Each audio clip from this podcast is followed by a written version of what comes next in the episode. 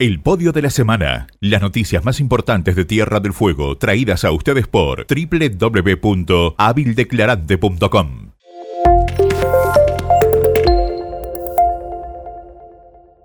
Hola a todos, sean ustedes bienvenidos al Podio de la Semana, un podcast de www.habildeclarante.com. Mi nombre es Cristian Biso y les propongo que en los próximos minutos nos adentremos en lo que ha sido sin dudas el hecho saliente de este 2020. Me refiero a la pandemia de coronavirus datos, cifras, estadísticas, números de este hecho que sin dudas nos cambió la vida a todos, reseñados para comprender cómo el coronavirus afectó a todo el mundo, pero también particularmente a la República Argentina. La Organización Mundial de la Salud declara la pandemia del COVID-19. El director general de la organización ha dicho que no es una palabra que se puede utilizar a la ligera. Puntualizó que el nivel de pandemia no cambia las directrices que ya se habían dado ni los procedimientos determinados, pero advierte de que el número de infectados seguirá incrementándose. Estamos profundamente preocupados, tanto por el alarmante nivel de propagación y gravedad, como por su alarmante nivel de acción. Hemos evaluado que el COVID-19 puede considerarse una pandemia.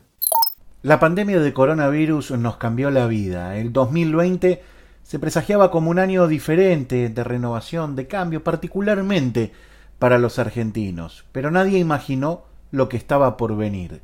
El miedo y la incertidumbre nos abordaron allá por marzo y con el correr de los meses, si bien aprendimos a convivir con este nuevo virus, la sensación siguió latente.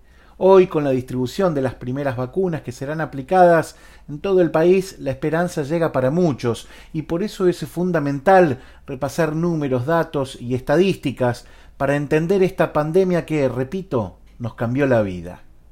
Los primeros casos de coronavirus se registraron en China allá por enero de 2020. Se sabía poco de esta nueva y rara cepa de gripe. Se diseminaba muy rápido, su periodo de incubación era extenso y el de recuperación aún más. Y el dato más inquietante, era letal para quienes habían padecido enfermedades respiratorias.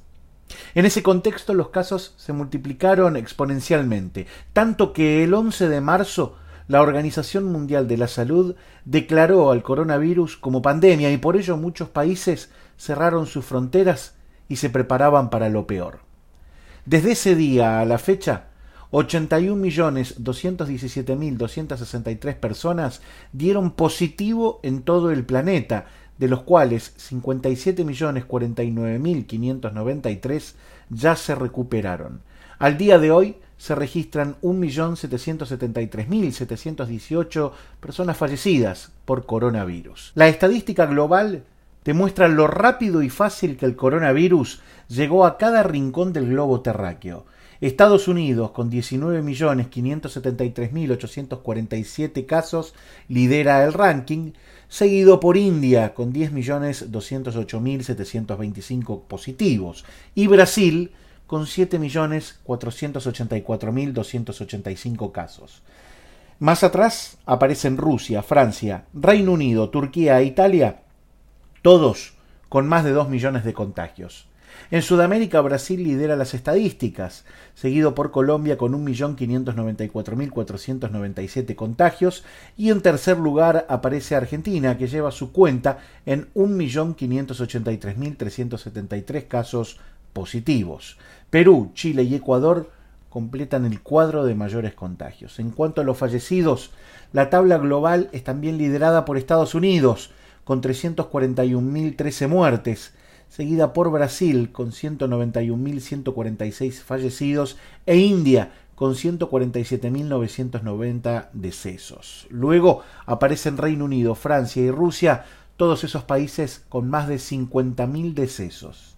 En este contexto tan particular también hay lugar para los datos curiosos, porque Vanuatu es el país con menos casos positivos en todo el mundo y tan solo un contagiado. La pequeña isla, ubicada en el Océano Pacífico Sur, a unos 1.700 kilómetros de Australia, es además una de las 14 naciones que reportaron casos, pero ningún fallecido. A nivel global, el 22 de diciembre fue el día con más decesos.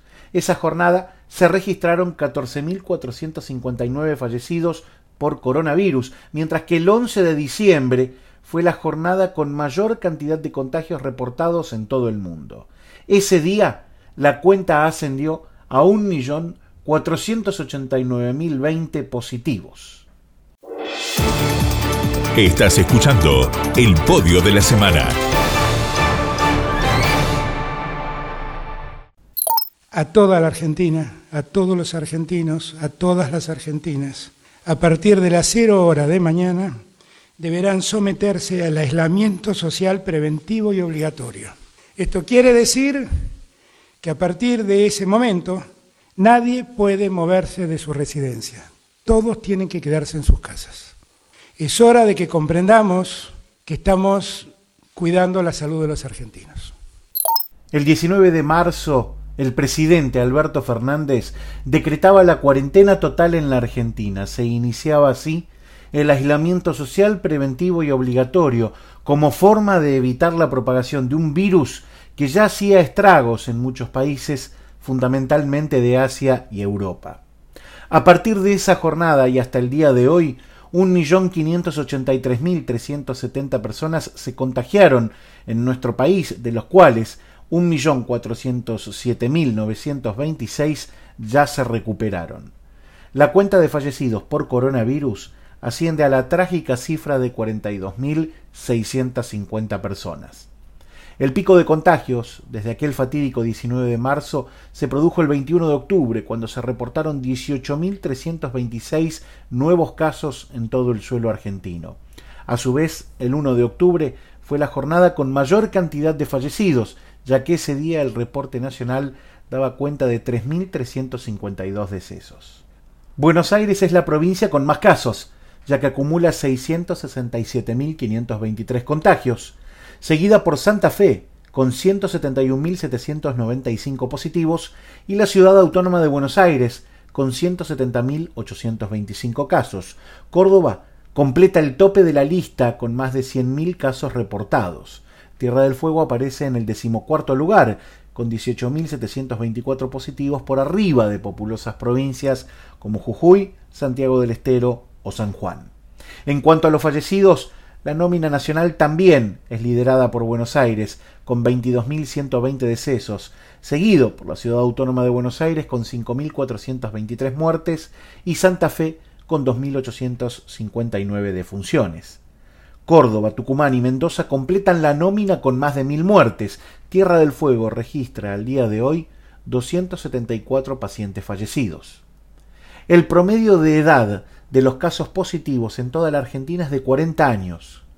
Afectó a un 50,6% de hombres y a un 49,4% de mujeres. La franja de edad más expuesta al virus va desde los 30 a los 39 años, con un 23,7% del total de los contagiados argentinos, mientras que el grupo menos afectado es el que comprende a personas de 80 a 89 años, con un 2,3% del total. Cuando se analiza el promedio para los fallecidos, la situación es diametralmente opuesta.